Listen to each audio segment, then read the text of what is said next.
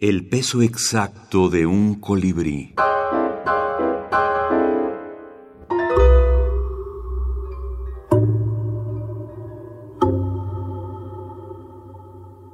Microhorror.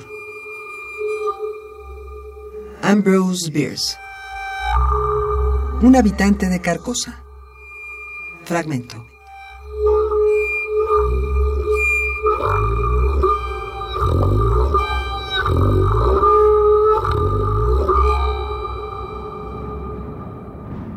A pesar de la ausencia del sol, me pareció que el día debía estar muy avanzado, y aunque me di cuenta de que el aire era frío y húmedo, mi conciencia del hecho era más mental que física. No experimentaba ninguna sensación de molestia. Por encima del lúgubre paisaje se cernía una bóveda de nubes bajas y plomizas, suspendidas como una maldición visible. En todo había una amenaza y un presagio, un destello de maldad, un indicio de fatalidad.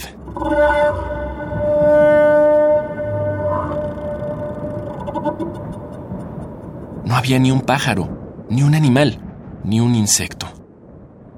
El viento suspiraba en las ramas desnudas de los árboles muertos, y la hierba gris se curvaba para susurrar a la tierra secretos espantosos. Pero ningún otro ruido, ningún otro movimiento rompía la calma terrible de aquel funesto lugar. Observé en la hierba cierto número de piedras gastadas por la intemperie y evidentemente trabajadas con herramientas.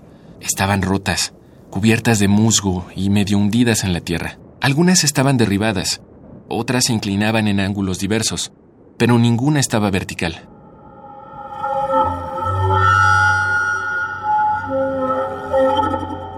Estas reliquias, estos vestigios de la vanidad humana, estos monumentos de piedad y afecto, me parecían tan antiguos, tan deteriorados, tan gastados, tan manchados, y el lugar tan descuidado y abandonado, que no pude más que creerme el descubridor del cementerio de una raza prehistórica de hombres, cuyo nombre se había extinguido hacía muchísimos siglos.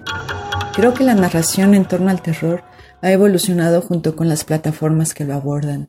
El arte gráfico, el cómic, el cine e incluso la música se han convertido en medios de una constante retroalimentación generadora de retos que implican crear nuevos lenguajes, nuevos monstruos y nuevas atmósferas que cada vez visibilizan más y mejor el imaginario que construimos cada día como devoradores de nuestra propia especie.